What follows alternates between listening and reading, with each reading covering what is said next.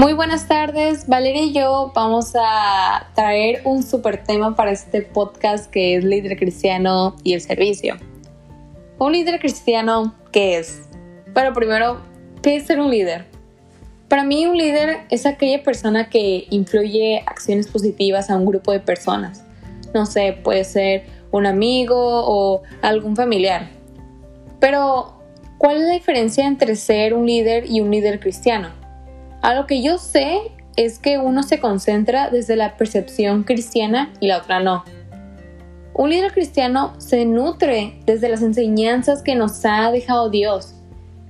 Pero siento que muchas personas han tenido un concepto erróneo sobre cómo ser un líder cristiano.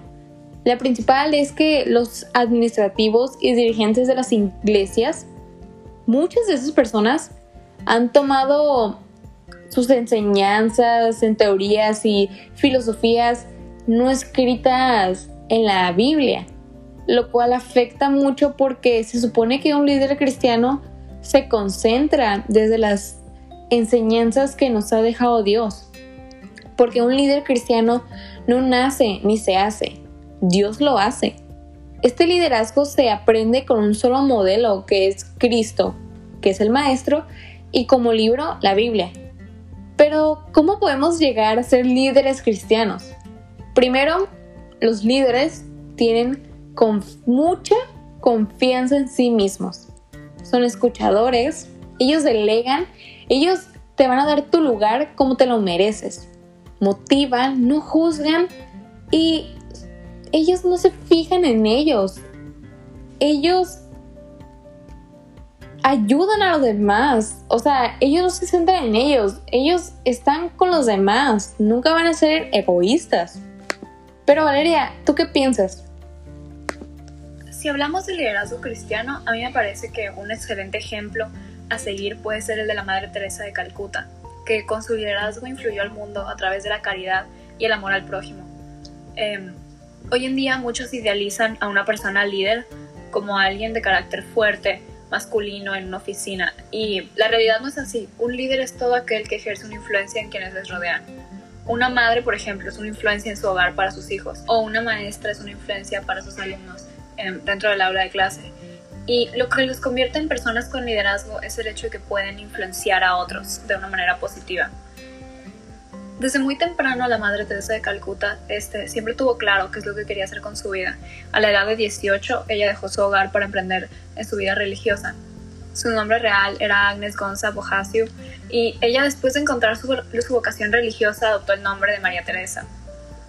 Mientras ella estaba este, en un convento, ella era una monja de claustro y no salía eh, pero una vez hizo un viaje en 1946 y durante este viaje ella se sintió profundamente tocada al ver la situación de pobreza extrema en la que se encontraba la gente de India en las calles, así todos muertos y hambrientos y la gente con moscas encima. Y después de eso ella dice que tuvo más revelaciones en las que el mismo Jesús le pidió que fundara a las misioneras de la caridad y que, estas son sus palabras, irradiara a las almas de su amor. A partir de ahí, eh, la hermana Teresa se dedicó al trabajo humanitario, ayudando a los pobres y enfermos hasta el final de los días. Ella ayudaba a los más pobres de entre los pobres, eso es lo que ella decía. Ayudaba a quienes nadie quería ayudar, a los que estaban tirados en la calle, muriéndose. Y ella demostraba que todas las personas seguían teniendo dignidad, incluso aquellos a quienes los hospitales rechazaban porque ya no tenían ninguna esperanza, ella igual quería ayudarlos. Eh, comenzó un pequeño hogar para moribundos en Calcuta, y, pero ese pequeño hogar para moribundos en poco tiempo se convirtió en grandes centros sanitarios en todas partes de India. Y después de otros pocos años, esa labor se extendió a nivel internacional. Ya para los años 70 y 80, sus esfuerzos habían rendido frutos en países comunistas latinoamericanos y africanos. Por todas partes, lo que ella comenzó como una pequeña casa para que los moribundos murieran de una forma un poco más digna, resultó en, en centros sanitarios enormes en todas partes del mundo, en numerosos países. Y su gran devoción, su amor, su perseverancia y su esfuerzo por hacer el cambio, yo creo que es lo que la convierte en una persona que fue un líder desde su bondad y por esto ella es un gran ejemplo de liderazgo cristiano.